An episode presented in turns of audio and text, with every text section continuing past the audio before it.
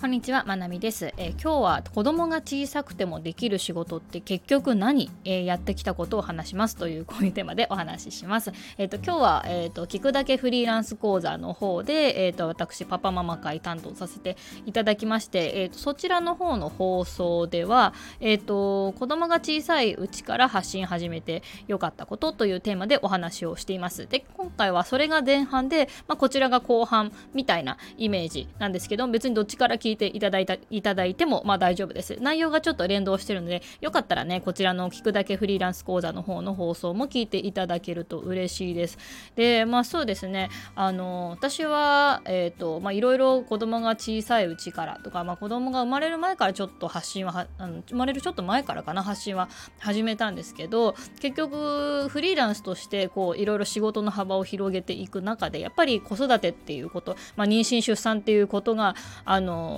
ありまして、うん、そういうことをえーと、が常に隣にありながら仕事してきたっていう感じなんですよね。だから今日の話は私のまあ経験談とかエピソードとかメインにあ、まあ、こんな風にやってきたんだなみたいないうのの流れをダラダラと話していきます。なのであの、まあ、ちょっと参考にあのなったらなというふうに思います。うん。でそうですね私がまず最初に私が大体発信を始めた頃から今にかけて、まあ、どういう感じでやってきたかっていう何をどんなこと始めこの頃に何かを始めて開業してとかっていうエピソードのをずっと前半に話してその後に、まあ、私があの子供ちっちゃい子見ながら仕事する上ではこんなこれはこんな風に進めてきたよっていうちょっと具体的な話もね後半でしようかなというふうに思います。はい、で、えーと私発信始めたのは2019年の秋ですね。うん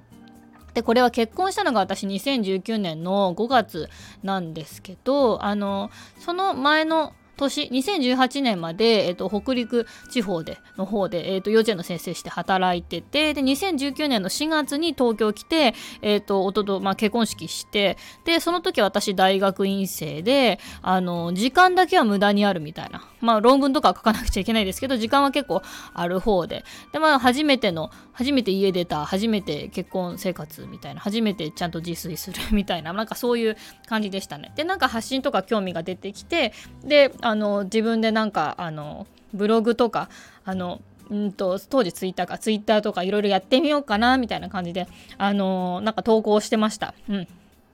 ほんと無反応でしたね。誰も反応してくれない中、ただただノートとかを書くみたいな。うん、そういう感じでした、最初。で、えっ、ー、と、2020年に入ってすぐ1月の時、うん、だからちょうど4年前になるのか、YouTube 始めましたね。で、本当あのー、モバイルバッテリーが届いて、あ、なんかこれちょっと開封動画とか撮ってみるか、みたいな感じのところから、えっ、ー、と、1本目、最初スマホで撮ったのが始まりでしたね。で、それが2020年の1月です。で、えっ、ー、と、じわじわコロナの話とかがいろいろと出てくる中、2020年の4月に私東京から高知に引っ越してきて、で、高知に来たなり緊急事態宣言みたいな感じで、余計引きこもりになるっていう感じでしたね。だから、あの、まあ、家でできることってなんだみたいな感じで、まあ、YouTube ちょっと頑張ってみるかみたいな感じで、まあ、ルームツアーだったりとか、押し入れを改造して自分の作業スペースにしてみたりとか、その様子をね、動画に撮ったりとかっていうのをやってました。とにかく引きこもり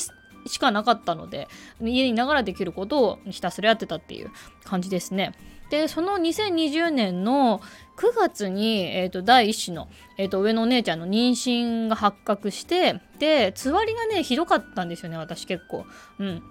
なんかね、あのー、食べ物の匂いが基本なんか大体ダメみたいな、ほとんど食べられなくなっちゃって、で、あの、とにかく寝たきりで、で、作業は全然できなくなっちゃって、で、もちろん動画も撮れないし、他の SNS 発信も全然できないっていう感じだったんですけど、なんかその時に、あのー、私が家事で、辞めた家事とかあの持たなくなったものみたいなテーマの YouTube 動画が伸びてそれがそれをきっかけに YouTube のチャンネル登録者が1000人になったので収益化したんですよね。だからその時になんか自分がこう動画をま、あのつわりで動けないから自分が働けない仕事できない作業できないんだけどもその前に作ってたあの動画のおかげで私は収入を得ることができるんだ。すげえなみたいになって あのだそういうことを狙ってやってなかったんですよね。なんかこういうもんなんだみたいな風にその時にすごくあの分かったっていう感じですね。うん。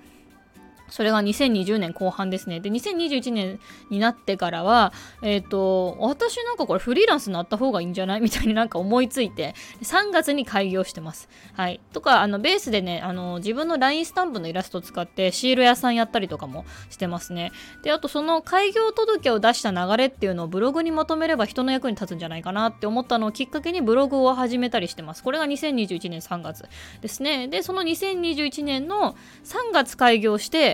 そう、あそで、あの、その時もほぼほぼ臨月だったんで、あの、あのオンラインでね、提出とかしてました。で、5月に出産して、で、YouTube 続けたりとか、で、大学院は辞めたりとかね、いろいろありましたね。で、発信の中に、えっ、ー、と、なんかガジェットとかを紹介するレビュー系の要素を入れてきたのが、まあ、この頃だったかなという感じですね。で、Amazon セールのコンテンツとかもこの頃作り始めました。で、そうですね、そんな感じ。で、2022年になってから今度聞くだけフリーランス講座のパパママ会担当になったりとか、で、第2子を妊娠、あの、息子をね、妊娠したり、で、またつわりで、で、つわりが明けてきたぐらいの時に、ちょっとブログ頑張ろうってなって仮想通貨のブームが来たんですよ、その頃。で、1年放置してたブログを再開して、仮想通貨のアフィリエイトブログに全振りして、えっ、と、ガッと稼ぐっていうのをやって、アフィリエイトでここまで稼げるんだ、みたいな感じになったのが2022年でしたね。で、あのー、第1子の上のお姉ちゃんを保育園に預けてインスタを頑張ったのも、この2022年の夏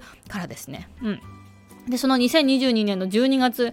にあの息子が生まれてで年子育児がスタートしてっていう感じで2023年はもう年子育児。で4月から Voicyパーソナリティになってってで夏にインスタの垢BAN があったりとか いろいろありましたが、まあ、基本的に Voicyの更新を最優先にしてっていうのがあの今のスタンスですね。でその中であの他のコンテンツ更新したりとか、まあ、クライアントワークとかしたりしてます。はい。めちゃくちゃ駆け足で、えーと、大体ね7分ぐらい使って、えーと私の大体3 3年4年ぐらいのあのエピソード話しました。でまああのいろいろあったんですけれど基本的には全部の作業を細かく分けてちょこちょこ進めるっていうのをずっと私やってたんですよね。でまあ YouTube とかインスタ YouTube インスタブログとクライアントワークこの4つでいくとまずね YouTube の場合は台本書く撮影する編集するっていうのに分けてやってました。でも編集するっていうのもまあ撮影も全部含めてね基本的にはねスマホでやってるのであのー、私はもうスマホでの